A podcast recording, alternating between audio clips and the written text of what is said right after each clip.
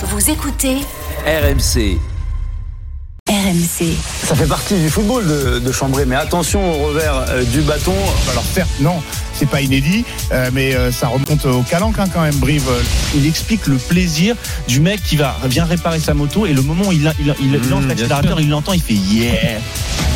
20h, 22h. Génération After. Nicolas Jamin.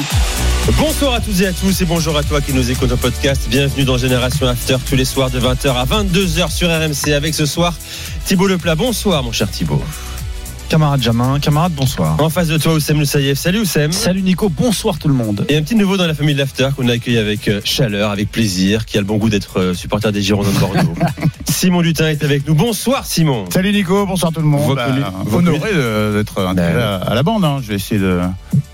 De mal avec Bordeaux. Je vais jouer simple, euh, je vais assurer mes passes et lâcher la balle hein, quand il faut. Les auditeurs d'RMC te connaissent ce week-end surtout. Hein. Euh, tu fais partie des grandes gueules du sport. Euh, Simon Dutin est avec nous toute la saison dans Génération After. Alors ce soir au programme, messieurs, de 20h à 22h, l'affaire Aminata Diallo. On s'est procuré le rapport de la brigade de répression du banditisme. 11 mois d'enquête compilés en 37 pages qui se lisent comme un polar. On est d'accord les gars? Ouais. Vous avez tous lu? Un mauvais polar. un mauvais polar. On va tout raconter dans un instant, les conséquences Bien- bien prochaines, prochaines semaines pour euh, l'équipe de France féminine. Et pourquoi cette question, le nom de la famille Mbappé apparaît dans cette enquête? À 21h, l'équipe de France veille euh, de France-Autriche. Euh, Autriche, pardon, la composition probable expérimentale des Bleus et le retour d'Ousmane Dembélé, invité de Roten sans flamme. Cette question que je vais vous poser, vous nous appeler au 32-16 également pour en débattre. Doit-il être titulaire en équipe de France au mondial? Et puis on aura un invité en deuxième partie, Ricardo Fati, ancien joueur du FC Nantes, de la Roma, espoir français, international sénégalais et un des personnages du documentaire légendaire à la Clairefontaine, génération 86, avec notamment Abou Diaby et Atem Benarfa. Et puis à 22h, comme tous les soirs, Gilbert Bribois. Bonsoir Gilbert. Salut les gars, Ricardo Fati, ancien joueur de Strasbourg surtout. Aussi, Formé à Strasbourg. Formé à Strasbourg, Ah ouais. En partie, puisqu'il était à Clairefontaine d'abord. Oui, oui, préformation. préformé à Clairefontaine. Euh, à 22h, une étude très précise va nous euh, dire euh, quel est le vrai niveau des clubs français en Coupe d'Europe. Et souvent on dit oui, on est moins bon que les Portugais, on est du niveau des Ukrainiens, euh, UFA. des Bulgares. Là, on a vraiment des chiffres précis. Donc on va pouvoir se, tu vois, s'étalonner. Vous allez voir que c'est pas très glorieux. Ce sera tout à l'heure à, à 22h. du coup. On va également parler euh, de ce qui se passe dans les tribunes, une tendance euh, ces euh, derniers mois dans les tribunes de Ligue 1, euh, le retour des fachos. Oui, rappelez-vous, il y a eu des croix celtiques, par exemple, la saison dernière dans certaines tribunes de Ligue 1. Une enquête publiée dans la revue de l'After explique tout cela. L'auteur de l'enquête sera avec nous aux alentours de 22h30. Et puis, à 23h, on reviendra sur les affaires de la Fédé. Alors là, c'est pas affaire Diallo, hein. Euh, c'est euh, ce qui se passe euh, À la direction. Il y en a à- une à chaque semaine, façon. exactement. et les conséquences sur l'équipe de France. Ce qui nous amènera à parler de Giroud, puisque ça y est, le cas Giroud revient dans le débat. Deschamps en a parlé aujourd'hui. Il n'a pas été hyper positif euh, concernant la présence Ouais. éventuelle de Giroud au Qatar. C'est moins qu'on puisse dire. Rendez-vous à 22h avec Gilbert, Daniel et Flo Gautreau, le 3216 pour nous appeler, le hashtag RMC Live euh, sur Twitter pour vos commentaires et l'application RMC Sport Direct Studio euh, pour nous envoyer vos, vos réactions euh, également. Alors messieurs, d'abord dans Génération After, l'affaire Aminata Diallo. Je vous le disais, nous nous sommes procurés le rapport de la BRB, la Brigade de répression du banditisme, qui a enquêté pendant 11 mois. Guillaume Fard est avec nous, consultant police-justice de BFM TV. Bonsoir Guillaume. Bonsoir Nicolas. Avant d'évoquer, euh, on se tutoie ici Guillaume. hein. Ben, on suit Ne sois pas surpris. Pas de problème. Alors avant d'évoquer... Guillaume est venu quand même en cravate, costume, et c'est vrai que ça nous, Bien ça que- nous colle une petite, euh, quand même Ouais. une petite pression. On est sur un choc euh, vestimentaire euh, en Ouais. plateau qui est incroyable. Ouais, Hum. choc vestimentaire Oussem C'est l'after Moussaïef, Guillaume Farr. Euh, Acteur de l'élégance ce soir. Attendez, C'est une forme d'élégance aussi. Hein. oui, bien sûr. J'espère- bien J'espère bien. Pas une forme, tu as une vraie élégance. Exactement. Parce que ton aussi me dérange un peu. Tu as raison. Maladresse.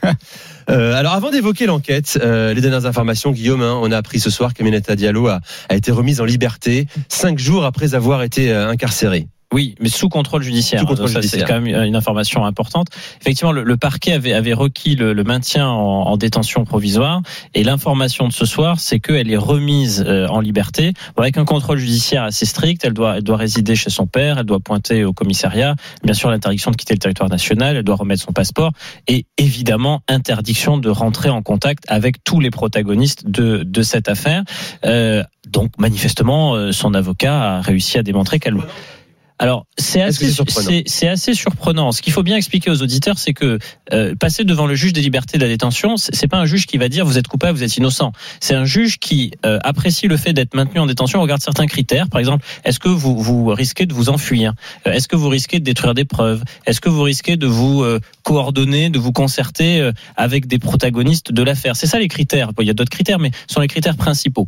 Si son avocat arrive à démontrer qu'elle va pas s'échapper, qu'elle va pas détruire des preuves, of qu'elle va pas se concerter Ce avec d'autres, C'est on ce en que j'allais dire. et voilà. Et c'est justement pour ça, pour répondre à votre question, enfin à ta question, que c'est surprenant. C'est-à-dire que vu que euh, ce que démontre le rapport d'enquête, c'est qu'à à, à multiples euh, reprises, elle a quand même essayé, puis réussi d'ailleurs, à détruire certains éléments de correspondance numérique. Notamment, elle a supprimé une application Snapchat, elle a détruit des messages, elle, elle a quand même tenté, nous disent les enquêteurs, les donne des informations, de se concerter avec d'autres, euh, notamment d'essayer d'échafauder des scénarios euh, alternatifs. C'est-à-dire qu'elle a mis les enquêteurs à des moments sur des fausses pistes, notamment des pistes de rivalité amoureuse, etc. Donc ça plaide quand même pour quelqu'un qui a eu à des moments la tentation euh, soit de détruire des preuves, soit de se concerter pour, pour essayer d'embrouiller l'enquête. C'est ce qui est Donc- d'ailleurs, pardon, c'est ce qui est précisé bien dans le rapport d'enquête. Il est, il est dit euh, noir sur blanc qu'il y a une certaine connaissance des procédures policières. Ça, Et- c'est clair. Voilà, et, et- et il le répète à plusieurs reprises en disant que voilà, c'est très préparé, Oui. et, et très préparé Ouais. en amont. Je veux dire, il y a, il y, a, il y a- il y a différentes destructions de preuves, mais il y a aussi des fausses pistes. Il y a l'histoire de l'agression. On en parlera peut-être tout à l'heure. On dit c'est un homme marié, ce qui est volontairement une, fausse- une Ouais. fausse Et piste. comme toujours pour, dans euh, ces voilà. affaires, il y a, il y a à la fois de l'amateurisme et du professionnalisme. Ouais. Et c'est-à-dire qu'il y, a- il y a des choses qui sont très préparées, c'est-à-dire nettoyer sa voiture, euh, de, ne pas avoir certains échanges au téléphone, les avoir de visu, Ouais. utiliser que des applications mobiles chiffrées co- comme euh, WhatsApp, Snapchat, euh, Snapchat Telegram, etc., Telegram, Instagram. pour éviter justement les interceptions euh, sur des appels vocaux ou des SMS. Donc ça, c'est plutôt, enfin, professionnalisé. En tout cas, ça montre qu'il y a quand même une certaine pratique, une des réflexion. enquêtes. Et dans l'entourage, de toute façon, il y a des gens qui ont malheureusement un passé judiciaire et qui, qui connaissent ces techniques policières. Mais de l'autre côté, euh, il y a, il y a aussi des, des, des, euh, des formes d'amateurisme, c'est-à-dire d'avoir certaines conversations euh, au téléphone, euh, pas forcément sur des lignes sécurisées, euh, de ne pas- de d'avoir plusieurs recherches téléphones. Internet. Voilà, les recherches internet. Euh, Et bon de s'en remettre à l'un de ses complices présumés pour savoir si effectivement euh, on peut retrouver dans le téléphone, Ouais, euh, si ça. on a effacé les conversations, est-ce qu'il y a moyen, il y a, quand Il y a même... de euh, ça. Après une de- audition chez un, Voilà. euh, enfin pas une audition. Bon, les gars, qu'on va après, faire, qu'on va, on va refaire l'enquête avec Guillaume. On va en profiter parce que tout le monde n'a pas suivi Hmm. dans le détail le déroulement de l'enquête. 11 mois d'enquête de la BRB euh, qui raconte euh, tout ce travail depuis le 5 novembre dernier.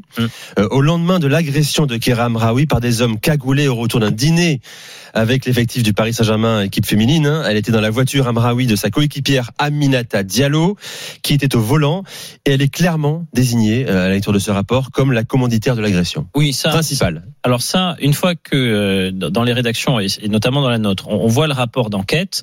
Euh, Aminata Diallo est quand même la principale suspecte. Elle est la personne, alors elle reste présumée innocente, hein, bien sûr. hein, il faut, faut quand même rappeler le principe de la présomption d'innocence, mais elle est quand même la personne qui est euh, soupçonnée d'avoir commandité cette agression sur fond de rivalité sportive et, et donc d'avoir voulu casser les jambes, parce que c'est vraiment ça, casser l'outil de travail euh, de sa coéquipière parce qu'elle voulait sa place euh, au PSG, en équipe de France. Enfin, mais il y avait cette rivalité-là qui, qui explique ce mobile. Et donc l'enquête, en fait, fait deux choses.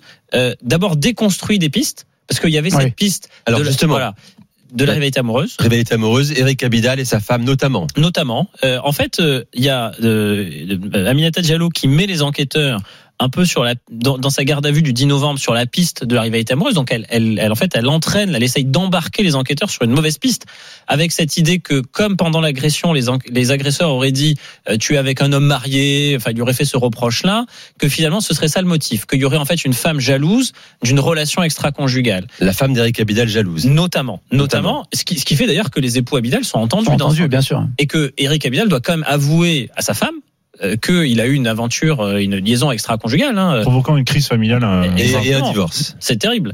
Et et il y a un autre homme. euh, dont on, on taira le nom, mais qui lui aussi euh, est entendu par les enquêteurs parce qu'il a lui aussi une relation adultère avec Kera euh, euh, Amraoui et qui doit aussi s'expliquer. Et, et donc les enquêteurs ont déconstruit ces pistes. Donc il y a un gros travail de déconstruction de fausses pistes parce que l'enquête judiciaire c'est vraiment on ouvre, on ferme des portes. Donc là, bah, il y avait ces portes qui étaient ouvertes, bah, on referme. Et ensuite, il y a, il y a eu tout le travail qui a été mené avec des écoutes. On a sonorisé, enfin, le le rapport le dit clairement, on a sonorisé la voiture. Comment l'appartement. sonorise une voiture, Guillaume, par exemple faut regarder Engrenage, un excellent Voilà. série sur euh, Canal+. Exactement. Ça, ça, ex- excellente série. filoches. on Ça, va- sur la filoche. Ouais. On Ça, sur la lecture, c'est fou. C'est On fou met un d'apprendre micro. ça. Où Sur les appartements, On place des micros dans, dans l'habitacle. Alors on va pas- peut-être pas dévoiler toutes les techniques enquêteurs, mais on met des micros dans la- dans Les l'habitacle de la séries le voiture. font bien. Voilà, exactement. Alors, mais, les- mais il faut que le juge l'autorise. hein, il faut quand même dire. Excellente série voilà. pour la procédure pénale. Tu apprends beaucoup de choses de procédure pénale dans le dans le dans la dans la. Je série suis, qui- je suis écouté les gars par la Voilà. BRB. Y a excellente pour suivre la- le code de procédure pénale et voir comment travaille la justice. C'est une Tout le excellente chemin de la série. justice. Ouais. Exactement. Euh, Guillaume parle de pistes déconstruites par euh, la police. Euh, preuve est faite par cette information euh, judiciaire que finalement la piste de, l'entourage privé de, euh, l'ancien amant euh, jaloux n'a jamais tenu la route.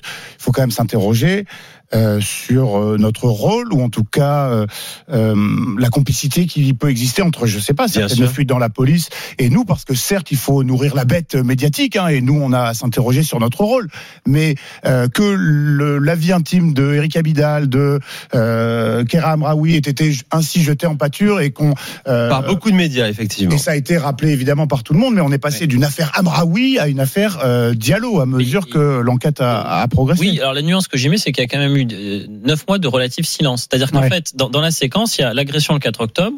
Le, le 5 octobre, le, pardon, le 4 novembre 2021, le 5 novembre, bah là, là ça y est, l'enquête se met, se, se met en marche. Le 10 novembre 2021, il y a la fameuse garde à vue, la première garde à vue d'Aminata Diallo, qui dure 40 heures sur, sur 48. Et là, euh, on commence à avoir des éléments. On sait que, par exemple, il y a, il y a, il y a une sorte de, de corbeau depuis la prison à Lyon Qui qui, les qui, joueuses. qui envoie Un les certain joueuses, des- pressions, le fameux Jaja, voilà exactement, Jaja. qui depuis sa prison envoie des messages. Mais c'est pas pour- son- c'est pas pour lui qui- salir ça. Amraoui. En avant avec le Tour de France. Mais les messages cessent le, le lendemain de l'agression. Voilà, c'est terminé. Là, bizarrement, il y, a- il y a plus de. Bon, et donc on apprend tout ça. Donc en novembre, on sait ça. Novembre 2021. Puis après, plus rien. Mais l'enquête avance. Et, et, on, et on réapprend dans les rédactions bah, la réalité de, de- du produit du travail des, des, des policiers. Là, il y a, il y a Ils ont œuvré. Oui, ça. Euh, rapidement, on va faire une pause également, euh, Guillaume. Euh, les enquêteurs donc évacuent la rivalité amoureuse, aussi parce qu'ils trouvent troublant que les agresseurs se sont uniquement acharnés sur les jambes de Kera Amraoui. Oui. ça c'est un indice pour eux. Euh, ça, effectivement, c'est-à-dire que si, si c'était une vengeance, euh, pourquoi s'attaquer précisément aux, Aux jambes, jambes. vouloir s'acharner sur les jambes à coups de barre de fer, avec cette volonté vraiment de lui casser, lui briser son outil de travail. Donc là, là, il y avait quand même quelque chose qui euh, mettait les, les, les enquêteurs un peu, qui leur mettait un peu la puce à l'oreille en disant mais en fait c'est bizarre cette affaire de, de rivalité amoureuse.